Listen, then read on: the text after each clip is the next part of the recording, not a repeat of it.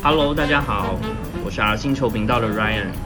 那这个节目呢是叫做一书一世界，会有我自己主持。那每一次我会介绍一本书，那有时候也会邀请不同的来宾来跟我们聊聊这本书。那第一集，第一集 我们邀了一个特别来宾，那就是天培文化的编辑庄万华。嘿，大家好，我是天培文化的编辑。然后这一集其实 虽然说是一书一世界，但我们第一次就是自己打脸，因为这次我们要聊三本书。那这一次聊的呢是长崎尚志的小说。嗯，对，我们最新出版的是主编的条件。嗯。后呢，之前其实从第一本《暗之伴走者》，然后第二本，嗯，以同样一个主角为。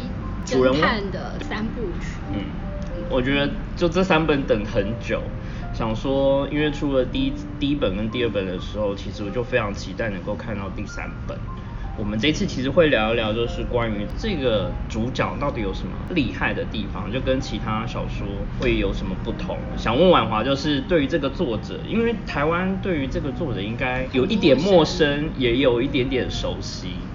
对，就是如果讲说，哎，他曾经做过的作品的话，那大家一定都知道，因为包括他也跟伊藤润二合作，对，那甚至他也有参与那个电影的企划，嗯，像《二十世纪少年》，对，大家一定都知道嘛，对，对，那像漫画像怪物啊，跟浦泽直树的合作，就是这些漫画其实，在台湾都有，嗯，可是我想大家一定都。不会看封面上，就是除了漫画家本人之外，其实他可能还挂有原作。对对，那编辑可能放版权页，这是大家嗯更少会去翻的地方。嗯，那可是像日本漫画，其实原作跟那个漫画家的名字，其实都会同时放在那个书封上。嗯，就是我们也可以知道说，哎，日本在做漫画跟台湾有很大的不同。那至于。到底所谓原作跟漫画家的关系是什么？那长期上日其实就以他自己自身的经验，然后在这一套这三本小说里头，他就很好的展示了到底原作或者是漫画编辑跟漫画家之间存在着什么样的关系。那其实因为呃，不管是说是从呃原作改编成漫画，或者是甚至从或者是改编成电影。其实就是导演，或甚至是漫画家，甚至是原著，其实都是还蛮指标性的人物。就像有一些影迷可能会特别 follow 某一些导演的片子，那有一些导演是专门翻拍某一些可能漫画或小说，那功力当然会有差。可是这个系列呢，就是呃醍醐真司是这个小说的主人，呃主人翁，就是主角。那我觉得我第一次读的时候，其实就非常明确的可以感受到这个写的人小说家的长相，因为我觉得那个就是很像描述他自己。你有这种感觉吗？就是嗯，我们会把它投射在那个，就是哎，他既然写的这么活灵活现，真的把所谓的漫画编辑。具有什么样的特色跟个人性格，嗯，其实就很强烈的表现出来。对，那的确就是像日本人，他他们就认，就是会看到作者常常在电视上或者媒体上露脸，所以他们就很自然就会觉得啊，就是他，就是他。对啊，就是那当我们从这个文字，嗯，从故事里头。看到那样子一个形象的时候，其实上我们也会非常期待见到作者的时候，哇，就是你。然后，但是因为那个日剧翻拍了这两部，可是因为他找的那主角没有那么的高大身材，胖有啦，可是就是没有那么高大，嗯，就稍微。有点巧妙的落差。对，因为我觉得他写的方式让我觉得很贴近，因为他曾经当过呃漫画出版社的编辑，所以它里面很多在出版社内部的对话或是情境的描述，我都非常，我都觉得是很很真实，就是很立体。对，可能第一层可以把它当成就是推理小说来看。嗯嗯嗯。那可是到第二层的时候，我觉得这只是这三部推理小说跟其他推理小说最大的不同，就是哎，它真的走进了关于漫画编辑这样子的一个世界。那所以像好第一本《案子伴走者》，其实里头有五十多页的原稿。那可是呢，就是我们一般看漫画，当然都已经看成一整本的，对也就是都编排好的。可是如果你现在手上是一张一张的原稿的时候，嗯，也许真的就拿到你面前来，然后不看它的那个页码，你可能不知道，哎，这个到底怎么样排才对？对，我觉得他在这里头就示范了一个很有趣的状况，就是他一开始就以他自己的直觉，他就觉得这样子排排排排排，然后。就顺下来，这个故事的发展到底是如何？可是后来他自己推翻了那个他这样的顺序，因为他觉得嗯那个故事不够精彩，对。对，所以他就重新在寻找那个图跟图之间到底有没有藏有什么线索。那我觉得就是一般我们在读漫画，很可能就是被他的人物吸引啊，或被他的故事情节吸引，可是常常就会落掉那种比较细节的地方。嗯。可是实际上，当你看这部小说的时候，就反而会提醒你，哎，你去看那个细节里头，其实每一个细节都藏着那个编辑跟漫画家的用心。对，我就觉得这个地方就很厉害啊。所以看完第一本的时候，我觉得再去看漫画，你那时候你可能会对漫画有种新的重新阅读的方式。我觉得连包括看小说都有新的解读方式，就像有一些专门在教写小说的书啊，它有一些方法方法论。就是你可以用便条纸把一些重要的大纲情节，甚至场景就是排列，然后之后你可以重新换个顺序，就像他第一本里面讲的，如果说故事真的有趣的话，你其实换了另外一个顺序，会有完全新的解读。对，就是因为现实世界虽然说是按照时间这样持续发展，可是当你在描述那个故事的时候，倒不一定真的要顺着现实世界的时间，因为那样子的编排就就是你重新去打乱那个时间线，反而就会产生很有趣的。那像最近就是有一部那个小妇人改编的电影叫《他们》，那到了最后。其实电影快结束的时候，那个乔，嗯，就是他重新开始写他的创作。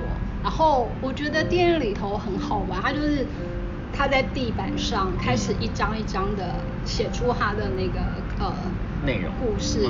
可是，在那样子张数越来越多的时候，导演也拍了，哎，他其实会挪移。可能原先他写好的，他们挪到后面了。嗯，那我觉得就是像这样子，其实他写的是小说，可是在这个这三本书里头，他画的是漫画，但是还是同样可以用这样子的编排，然后就让整个故事其实就更有趣。嗯，我像我自己在写文章的时候，嗯，如果说它是有实际的事实或证据的时候，我通常也会。用我看到的小说的方式，或看漫画的方式，或电影，就是我前面先埋一个伏笔，或者说我就用一个，比如说尖叫声，或是一个对话开头，那去去写这样子。不然，因为通常如果照时间轴这样很乖去写，你会觉得这故事好像对它就是那个就是这样子没有错，可是好像应该可以是更有趣。我觉得这个是要很大量的练习，跟你要很大量阅读才有办法做到。对啊，像他在那个主编的条件里头，其实对他一开始他就告诉你说，好吧，这个主编死掉了，对，然后他只留下了一个，就是哎，要做水水蓝色的，那到底这个是什么意思都没有人知道。那包括他的同事或者是他的上司，嗯嗯。那当提武真司接下这样子的一个调查工作的时候，那他其实就是开始从后面，就是时间越接近现在的这个点，然后开始慢慢往前去探寻，哎，那他究竟是一个什么样的人？那这个人到底会想出什么样的方法？乍看之下是平稳的倒叙，对，然后就可以看到，哎，其他人就越来越多，嗯，他去寻找跟死掉的主编关系深浅的各个周围的人，就对他有何印象、观感跟评价。就是收集有呃情报嘛，其实就是跟侦探的行为一样，只是他现在手上的案件其实就是像可能第一本它就是一个作品，然后第三本编的条件里面提的也是说他要去找那个纸画剧的画家，然后包括死掉的主编他的笔记本里面有写到说他找到了一个什么梦幻般的漫画家，他就是一开始就告诉你一个谜团。然后，但是每一个人或者说每一本，他其实都是有一个时间限制，他必须要完成，因为他就是被委托要去解决这件事情。然后，包括里面还有其另外一个很重要的配角，呃，主角就是侦探，对，侦探，就是水野佑希，佑希，嗯，其实这样一唱一和的感觉，你会觉得说。这个东西又对话很有趣，像女的侦探出来，她其实就是对于漫画这件事情是是完全不了解，是无感，真的就是像一般的那个不是热爱漫画的人，只是大概知道一点，可是到底漫画是什么，因为也从来没有真的去深究过。嗯，然后他自己背后有一个他自己的故事，就每一个人。然后包括说醍醐真司在呃这个世界小说馆的人或是漫画圈的人对他有什么观感，就是都从旁边的人去慢慢讨论起这个人，你就会觉得说这个人好像真的存在。对，然后我觉得他也蛮厉害的一点，就是他其实有点虚实交错。对，对。那包括比方说从第一集他写那个就是未侦破的那个悬案，实际上他也是从当时真正发生的那个社会新闻里头去找资料来写。那只是那个案子他自己当然在他自己的小说里头解决了。嗯嗯。那像他到第二本里头就也是。提到哎，那个主角小时候家里就是变成有那种诈骗集团，然后骗你家，然后要收购你的地，让你发财什么的。对，那这个其实也是真的，日本那个年代经济快要泡沫化的那个时候真正的案件。嗯，对。到第三本，他提到，比方说像白土三平、手冢治虫，就其实是真正存在的那个漫画大师。那他这个之后，他就安插了一个 虚他虚构的漫画家进来，可是漫画始终就是好像他就让你觉得，哎，这个漫画家出现不奇怪啊，所以搞不好以后还会有人错 把它当成是真实存在的。我觉得他很厉害，就是这三本他虚实的平衡抓得很好，呃，他用了很多呃可能在那个年代出生，甚至是经历过那个年代的人都。非常有印象的一些人跟事件，所以你光他提几个漫画家，或者甚至是画风跟出租漫画的这件事情，立刻就会跳出很强的时代感。然后他又抓准我，我发现这三三前面吧，一跟三比较偏向他在追追寻，就是一九八零前后的那段时间的所有一些发生的人事物，就是发生很多变革。对啊，我们就可以跳到另外一本，拉进另外一本书来来讲的，就是那个从北斋到吉普力。对对。那他就是真的是以漫画史上前后顺序，然后一一介绍那个漫画家。嗯。对，真实存在，而且又是现在还还可以那个读到那些作品的漫画家。那像那些漫画家呢，其实真的就跳进了这三部小说里头。对。对啊。然后就会整个连接起来，然后。就甚至连那本书的作者都说，嗯，这个是很好的那个补充漫画史，日本漫画史材料，各自都可以是各自的参考书，然后把这一套三本长期上志的读完，再去读北斋到吉普的那一本，你会发现你自己都可以建构你自己的漫画史的史观。我觉得这个出的时间点刚刚好，然后再就是用漫画编辑的这个角色来。当小说主角的，好像只有这一本。对，这真的可以打包票，就是只有这一个，对啊，其他还没有人以编辑的那个角色来做。因为如果说一般的读者啊，想要了解就是漫画编辑平常在做什么，或是可能在出版社会遇到什么样的挑战，其实你就从他作品里面一点一点都可以去认识。那，哎，那你小时候最有印象的漫画是什么？小时候最有印象，好吧，然后跟着同学去看，其实就是《尼罗河女儿》。哇塞！然后可是，哎，他后来改名叫做《凡尔赛玫瑰》。我有印象是《凡尔赛玫瑰》。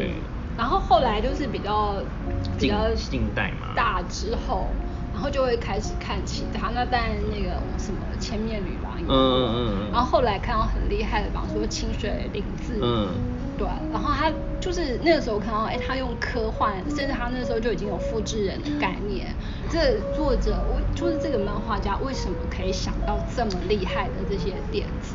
那可是后来其实，在看这这三本书的时候，再回去看说，哎，那到底是这个漫画家本身很强，还是其实他的工作伙伴整个一起？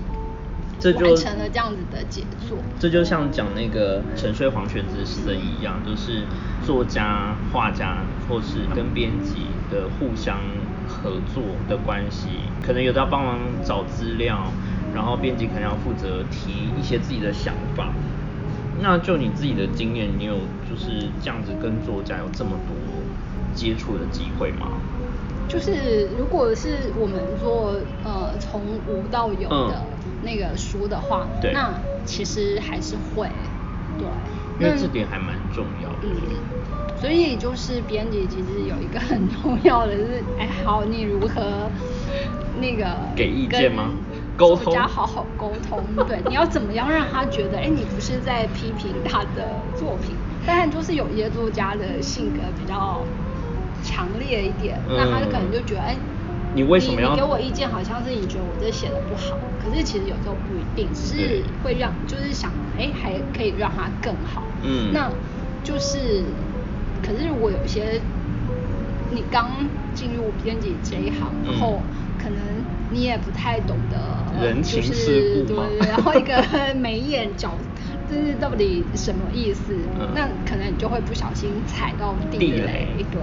可是其实就是在久的相处之后，那你也知道说，哎，你可以用什么方式来告诉这个作者、这个漫画家说，哎，可能这里插入这个怎么样怎么样，会或许会很好。那有些作者当然就会希望说，啊，那个多一点人给我多一点意见是好的。对啊，对。像这三本。嗯，像第一本里面，我觉得他很清楚就告诉你说，就是编呃有漫画编辑的这个角色，然后他平常可能要做什么，包括他会告诉你他可能看了海量的资讯，就是各种漫画作品，包括认识不同的画风或是器具跟画法，那这个就是一个身为编辑必须具备的一个可能专业的知识。然后到了第二本就是黄泉之森的那一本的时候，就讲到就是他必须跟漫画家去合作，包括沟通，那就是性格这一块，就是你要他要如何，就是他跟那个漫画家，然后还有他们要去考察填调的时候，不是就是他必须要一直忍耐，或者说要捉摸那个嗯作者他的心意，或者说要怎么样安抚他。这个很难。对啊，就这些也就必须经年累月这样子累积下来。所以其实我觉得用编辑来当做侦探，就还某个程度上讲，其实真的还蛮符合编辑需要具备的。因为侦探就是必须借由各个蛛丝马迹来察觉对方的真正意图。嗯，而且它不是完美的，就是。呃，他呃长期上的这个主角，就是他写的这个醍醐真司的漫画编辑，他也不是说跟每一个人都可以很好的沟通，然后他生性也有点古怪，嗯，然后吃零食这件事情，就是每个人都有一些怪癖。对，他里头提到好多零食，都好像真的就是找来吃。而且他还告诉你说，他坚持要吃哪一个是因为怎么样。对，就是他也把编辑那种很独特的执着，嗯，跟有或者有另外一种就是其实是没有那么社会化。对，就是有一些怪癖。对对对。那的确就是这些有这样性格的人才会去针对图或者是文字有某种奇怪独特的对对对对。然后再讲到第三本，就是主编的条件，其实他都是一一在把漫画编辑的角色的各种面相给剖析，然后所以所以在看第三本的时候，我就一直很想跟你聊。哦 那你觉得成为一个编辑需要具备什么样的条件？其实我觉得第三本里头讲到一个让我很非常在意，就也不是 shock，可是觉得哎，他真的是抓到重点中的重点，就是对于读者的了解。你就是追求畅销，这是每个编辑、每个出版者都很想都很想要做到一套或一本是。可是你问任何人，包括曾经做出畅销书的那个编辑，好，他也没有办法告诉你说，那到底怎样可以做到畅销？这好像没有绝对。对，可是其实我觉得他就在这本书里头试图去整理出一些可能可以作为判断的那个依据嘛。对，就包括说他们要去呃了解说找到南部就那个另外一个死掉的编辑，呃他到底死掉的原因是什么？可是，在查的过程中就发现他其实虽然个性很不得人缘，可是他有做了非常多的研究。对。那包括像他讲说，哎，他去那个统计，哎，那个漫画到底页数，然后对每一页有几格，然后它到底是要图多还是文字多，还是要怎样？嗯，对。那我觉得就是编辑不能待在一个空间里自己凭空想象。那而且他说要实际去呃走书店，嗯，然后他要了解说实际在店面上哪一个是。呃，最显眼，或是说现在目前流行的是什么？那回去，嗯，可以传达给漫画家，对于下一次的剧情如何推进，或者说你接下来下一步连载应该朝什么方向去走，就是对于市场的观察这件事情，好像我觉得还蛮重要，是需要。对啊，然后那个市场其实有两种，就一个是。哎，他可以透过他出版的东西，不管是漫画或者是小说，一个是提供读者对于未来的向往，嗯嗯嗯。那另外一种其实是提供读者对于他现在的一种满足或者是慰藉。对对。那我觉得这两点其实真的是书要能够受到读者喜欢，是很重要的两个点。那当然这两个点最基本就是，那你能不能读懂现在人心到底？在在对。想什么，跟想要在意什么，对，嗯，像里面有讲到，呃，就是主编的条件的那一本里面就有提到说，因为鹈鹕真是这个角色被找去当漫画的总编，那这个是他一直以来都没有想过的事，所以当他被找进去的时候，呃，他就有问一下对方那个社长，就说，所以你是希望畅销还是要革新？如果是你，你有一天真的就是一家很大的出版社的总编辑的话，你觉得哪一件事情是比较重要，或者是说你很想要去做到的？其实我会比较想要做到革新。革新。可是因为任何东西时间一拉长来看，它其实会比较就是变成有既定的模式。对。那这种模式。就是在日新月异的这种现代步调这么快速中，其实就比较容易会失去那个新鲜感，也失去就是准头吗？对，然后就也可能因为好大家都知道了那样的操作，就会开始很多人对，然后就一直复制嘛，所以我们可能在目前的书市上就会看到就一堆就是减糖的书，可是你要说这几本书里头有什么太大的差异？好像没有，对，那就是做久了这样的东西就会觉得很累。那你可能还是可以循着这样的模式做出下一本畅销书来，可是其实读者也会累，就会觉得 对啊，就是哎，那这怎么又在挑战？对，所以反而是革新，就是你怎么在这样子一片那个混沌中，然后就发现新的东西，而且可以把这个新发现就变成有点类似像分享给给还没有就是你挖到的宝，对，然后如何分享给大众？其实我觉得它这一个系列里面就一直都有藏着这个讯息，它就是一直在提醒说。不管是出版或是画漫画的人，应该要怎么样去找到你自己的所谓独特性，跟你要如何去琢磨磨练自己的，不管是技术还是思考能力。对啊，那。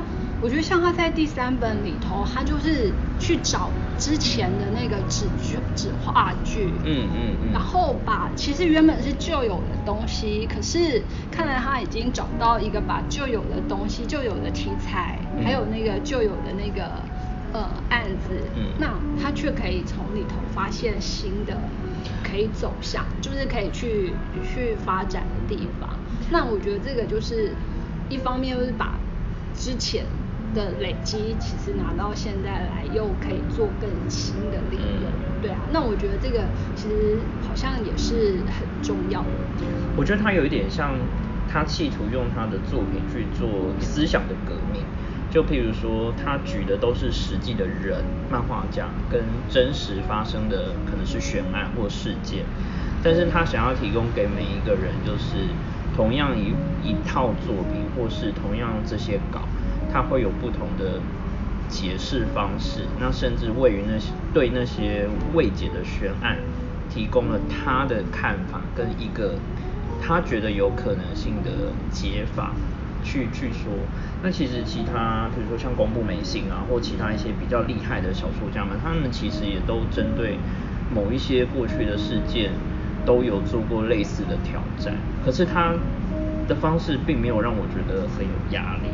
对，就是我觉得他除了，比方说好，刚才我一直讲说，哎，他对于就是做漫画这件事情的功力，可是我觉得另外一个可以看到，哎，他现在是化身为那个小说家，那实际上真的就跟很多小说家一样，就是他其实可以见微知著，对。对，然后就明明很多事情摆在眼前，嗯，那可能我们一看觉得没有什么，可是他却可以在里头抽出很。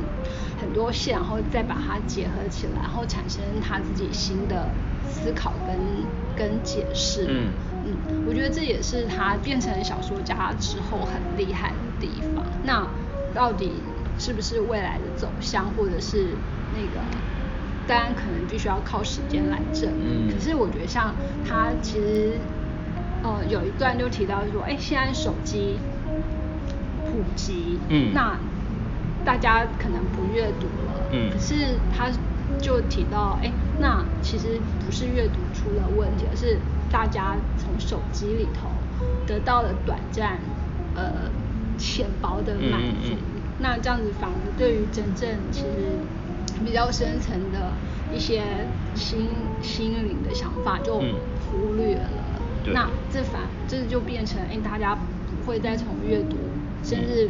不管是小说或者是漫画，去找到以前我们可能必须要透过这些书得到的感动，那现在的那个感动可能变得比较浅层了。对，那所以其实他在看这些社会脉动的时候，就他也是用小说家的眼睛很精准的去抓到这个发展到底像主编条件里面就有在讲说。呃，死掉的那个编辑南部嘛，他就是有去，算是去问一下周边的比较资历没有那么深的人，就说，哎，那你比如说你通勤时间在那个时间里面大概可以读几本，然后去计算，然后他也想要尝试放弃以前所谓长篇连载的方式，因为现代人在阅读漫画的习惯跟时间已经不一样，所以他还是有抓到。阅读习惯改变，那你也会相对的改变了你阅读漫画的方式。那这样子的方式，你就会影响到漫画家。对啊，就是像我最近很好奇的是，比方说我们翻阅漫画书是翻开，所以一次是看对页嘛。对。可是那现在有电子版哦。滑的。对，电子书，可是电子书是单页单页的。嗯。那这实际上就是你在阅读的时候，嗯，你没有办法预期下一页是什么。那那个可是就是呃，因为现在目前都是先有纸本再出电子版嘛，所以会比较明显发现，哎，那作者的思考其实是对页在思考。对。那当他转成电子书的时候，就没有办法看到那个对页思考，所以阅读起来就是你会觉得，哎，怎么好像不太一样？那可是如果说电子书的阅读率，越慢慢提升的时候，那以后的那个漫画家是不是他在画的时候，其实他就会以单页单页的方式来思考他这个漫画的行径，会就变成就是呃 阅读载具改变，对，就也影响了那个创作本身的变化。我觉得就像说以前我们知道，嗯，比如说还有一些文学杂志，比如说翻译小说好了，他们可能一开始是在杂志或报纸上连载，然后每一次就是只有一个部分，但是他可能连载了可能一年两年以上，最后集结出了书。可是我像我自己就会比较难想象说，天啊，我如果每个礼拜只读这一篇。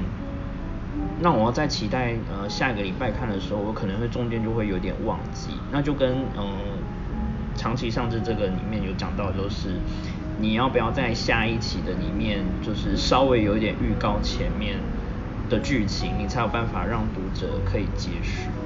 对，哎，就是像他这样，你 周刊或月刊形式，嗯，对。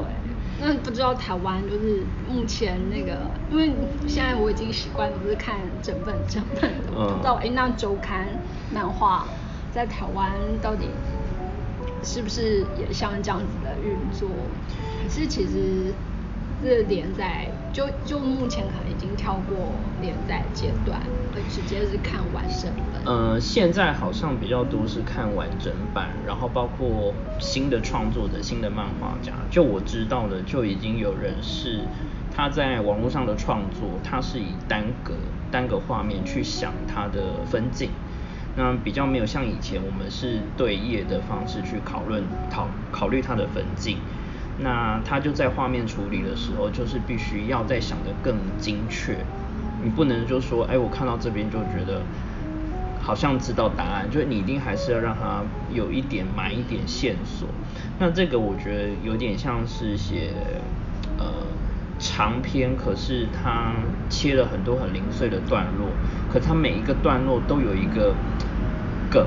你就会觉得说，天啊，你就是一直没看完，然后你会一直想要接下去，接下去。我觉得好的小说家就是必须要练习到，比如说你只有一个页面，比如说你只有三千字的短片，你要如何去把一个故事说得很好，但你又留一些空白，是让大家可以自己脑补，可是又觉得很棒的地方。嗯，这个会。我觉得是挑战，就对于在近代当代一点的人来说，不见得说你写越厚这件事情，你的小说就会越棒。对，反而你就是也许是越精简，你越更挑战。嗯。而且这一点其实可以参考，比方说韩剧或者是日剧每一集的那种编排，到那个快结束的时候，它怎么产生那个悬念，就是让那个观众会想，哎。我要继续看，或者是很期待到底未来的发展是什么。像他呃，长期上是非常厉害，我觉得他就是你看不出来他有用了什么很创新的写作技巧，然后他用的事件其实也有人用过，然后漫画家都是大家熟知的，就是你的素材是这么的呃熟悉，被大家熟悉知道，可是你要如何写出新意？就包括说编辑这件事情，大家不陌生，可是没有人真的，呃，可以写出这么有趣。对，像我觉得他在里头 就不知道是不是真的是他跟松本清张的挑战，因为他都是讲松本清张写那个哎黑雾，对黑雾，对，然后他自己就是又提出了他对于那。就是松本清然后写那个案件的新解释，对对对。对，那我觉得作为 小作家的自豪，就是嗯，我可以看到你可能没有看到的那个事件内里到底是什么。对啊，那我觉得这个就是他很有趣的地方。对。就他用了这些，而且他其实用到的技巧或是写的方式，不管是从第一人称，或是从周边的人慢慢把每一个角色带出来，甚至一开始就给你谜团，这都没有什么很对于推理迷来说，这点这根本就是很稀松平常的事。但是他没有让人家觉得就是很很困难，或者是说。你一直进不去那个故事，还是说啊，这故事跟跟我有什么关系？你会觉得天啊，这个悬案，你就会很想是去查这个人是真的还是假，因为他虚实交错。然后包括说纸话剧的那个，呃，这个也是现在比较少。有有看得到，像我知道大部分都是在图书馆，嗯，对，他会演给小朋友看，就是 local 的一些搞笑艺人，他会透过在图书馆跟小朋友讲纸话剧的过程，去训练他的口口才跟口说能力，这样。对，然后就是看这个。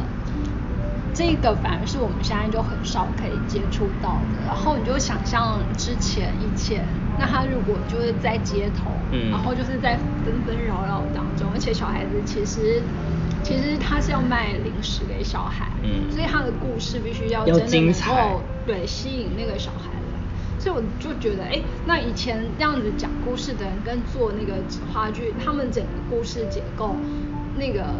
这样子的安排，我觉得应该那个功力都很可观，对啊。嗯。那我觉得就是搞不好，就是日本现在真的有些创作者会从之前的材料拿来重新再创作。对，不然就是你看，可能之前埋藏了很多，其实真的就放到现在来讲也是非常厉害的一个作品。嗯。像是不是里面有讲到说？呃，厉害的那个纸话剧的表演的说算说书人嘛，他就是每一次可能都讲的不一样，嗯，就你可能听到故事都会嗯差一点，但是他都会让他目的就是希望观众可以停留，甚至是被吸引，就是他能够抓住读者的，就像他自己写的一样，他都抓住读者的胃口。对啊，然后好以前讲这是好，就所谓的中华。就有那种说书人，然后跟我们讲《老残游记》里头那种，就是近代下回分解，或者是我们小时候真的在那种大榕树下跟庙口听听老老老爷爷讲古的那种，对啊。然后说今天就到这边，说啊，那所以下回再知分晓。我觉得就是呃，在写作的话，它有很多很厉害跟细微的地方，是可以慢慢去深究。然后包括说这其中两本，它是有改编成日剧。嗯。那你觉得日剧看完跟小说原著？日剧看完跟小说原著，就是我觉得日剧的编剧，哎，他第二部其实是还蛮忠于小说。嗯嗯。然后所以。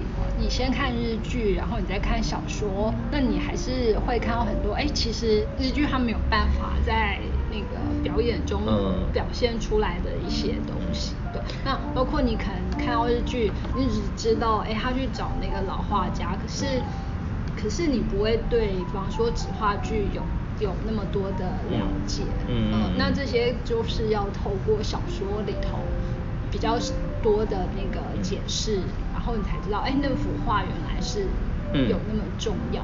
那第一部《暗之伴走者》，我觉得日剧里头有一个地方很厉害，就是他找那个，对他找他其实就是真的也有找伊藤润二跟另外一位那个也是畅销的漫画家，就把小说里头他讲的那个五十五十张那个纸，我觉得那个太厉害，画出来。可是实际上你在小说里头是没有那个在小说的时候你必须要自己想象。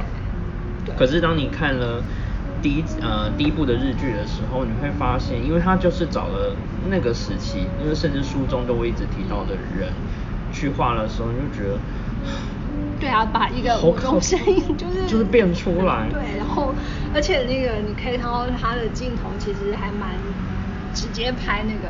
嗯那个直稿，你完全看得到他的分镜，他没有在跟你就是随便糊弄过去。可是后后来我们在做这本小说，因为那时候是先看了日剧，然后才决定要做这个小说。可是小说里头当然他就不会收那个日剧里头那个画稿嘛。对。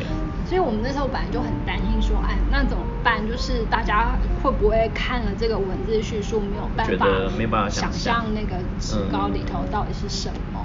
可是实际上似乎也还好，因为我觉得可能是作者自己本身描写的方式，他就很能够把。那个到底纸本长什么样，用很精确的描述表现出来。所以就是如果我们扩大那个 试读活动之类，那就请 请读者说，哎，那你针对这一段文字来怎么画面化？我觉得搞不好就是还是有很多人可以画出那个那样子的那个场景出来。因为它里面很多细节的描述，我都觉得真的小说写的比较多，比较好。然后你再去看呃剧的时候，你反而那个瞬间是很快就过去。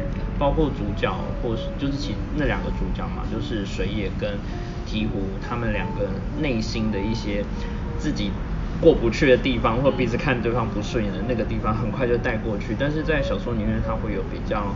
详细的去描述，对，那就看他们两个之间那种连接电话都很用心，就是我就很接的电话，就假装我没听到之类的。可是那个电话可能是很重要的那个。对，我觉得第一部日剧比较没有那么符合原著，或者说那个感觉有点像好像在尝试。可是第二部就是在呃。改编是第三本主编的条件的时候，我觉得就很符合哎，就是一开始的对白，其实他对白都很符合，几乎都跟小说里面一模一样。那我觉得他应该就是在写的时候，他已经是有很清晰的画面在，所以这样的作品对于影视化来说，其实很容易、很轻松。对，我觉得可能也因为他自己本身就做过电影的那个期所以他的影像感实际上也很强。很够。所以你不会觉得说，哎，他讲的是漫画，他应该需要的是画面，可是他全部都是文字的时候，读者会不会很难进去他讲的那个想象？对。可是就发现不会。完全不会。会，对，这是他厉害的地方。然后像第二本呃《黄泉之森》的时候，我本来觉得前面就是讲一个。很阴森恐怖的故事，可是中间又穿插了那个甜调的这件事情，就是又有吃好吃的。对，各地小吃到底要怎么吃？就有一点像呃游记，但是又是很认真在做甜调。那中间排一个，就是你真的要看到很后面，你才可以知道说，所以那个手或者是说那个那个少年，到底那个时候他们发生什么事？对啊，就。而且就是顺便上了一下地理跟历史知识，然后果然好，他必须要具备这么强大的知识基础，才能够构筑出那个世界来。像它里面好像有讲说，其实他觉得漫画也有几种类型，有一些就是你要不要告诉读者说有很多内容，就是它是知识量满满的内容，还是说你想要让它是很。只是讲故事或者讲什么，但他自己的话就是他连历史都带进去，专业知识也有，然后又呼应到现实的世界。那我觉得这个如果不是他的背景呢，应该很难写得出来。对啊，这就是这就他独特的地方。对，所以我们也非常期待他能够继续再写小说。对，就是到底提姆真司还可以走到哪里去？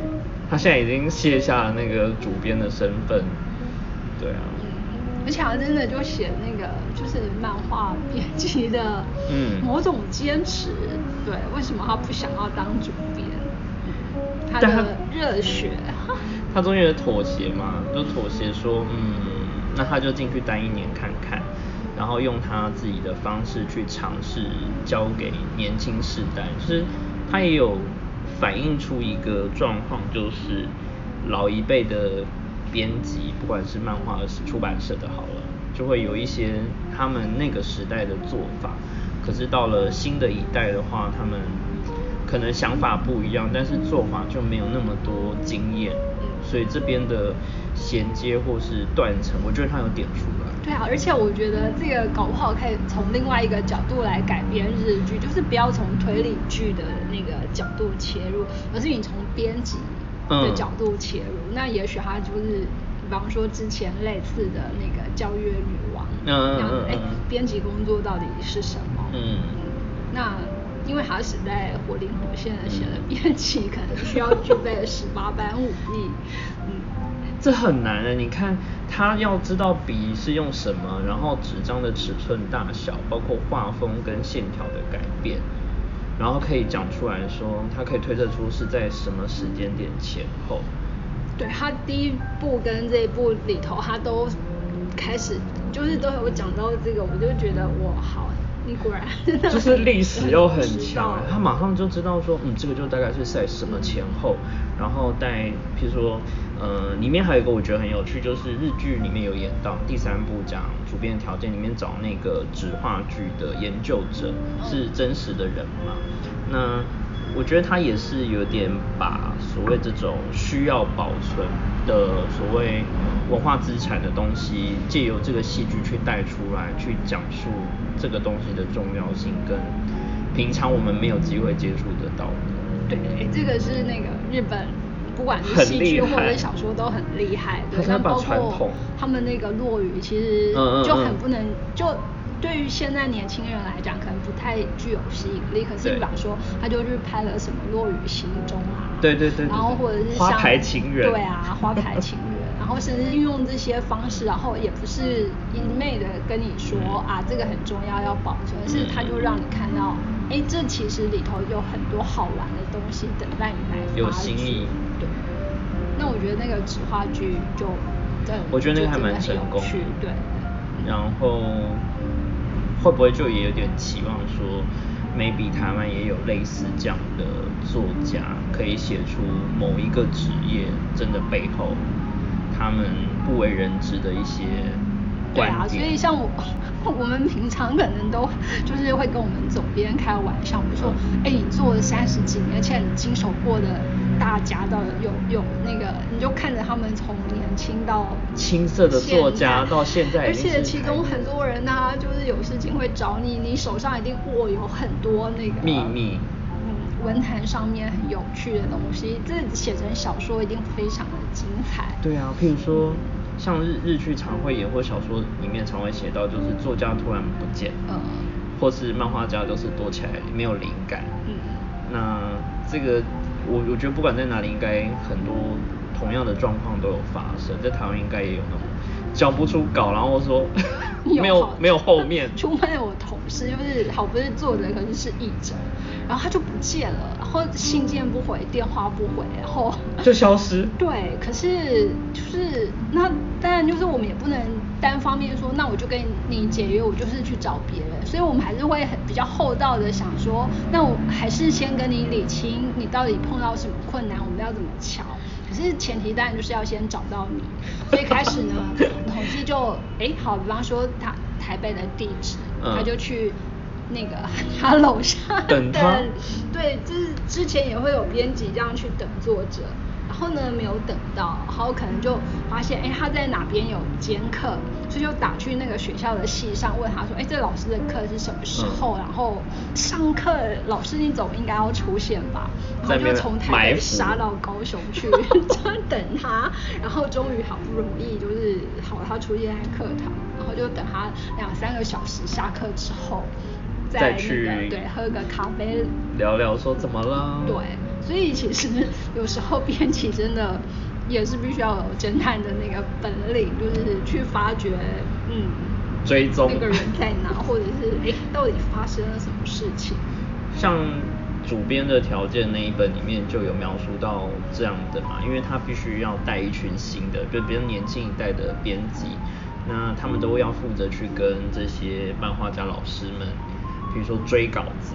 然后讨论下一期应该怎么画，或者说有什么需要修改，就是比如说要知道很多人他什么这个时间接不接电话，然后或他接不接受改稿啊，对啊，那我觉得像他在里头写的那个，真的是我觉得所有编辑看应该都会蛮心有戚戚。就是大家不要以为编辑就只是坐在那边打通电话说，哎，老师交稿了，稿子就自动来，然后你只要把他送去板场，那书就会自动出来。没有，这中间有很多环节，真的就像他讲的那个，是你必须要一再的那个去写的信石沉大海。所以实际上，当编辑在办公室里头，根本就没有办法好好的看书看稿子。都没有办法预期，每天不知道会发生什么事，就是哎，今天好像应该会有东西，但没有东西。没有，对，然后你就要去想那怎么办？怎么办？怎么办？对，然后你的稿子就可能只能趁放假时候自己在家里，然后那时候可能把手机关掉，怎么不要让其他人来打扰你？对，不然有些作者可能三更半夜十一点半就传简讯给你说怎么办？我那什么什么想不出来，你可以帮我。所以要遇到一个好的编辑真的很难，然后要能够遇到一个不错的写作的人也也很困难。对。所以当每一本书能够被出版，其实就是有很多很多机缘呐，就不是说哎你这样稿子丢过来，嘣，我就可以帮你印出来，有很多考量。是。好。那所以这一次我们分享的内容就是一次三本，那欢迎大家有时间去买来看，还没有看的赶快。对，而且我们也有电子版，如果你怕人多不想去外面买书的话，可以直接怕危险直接上网买电子书就可以了。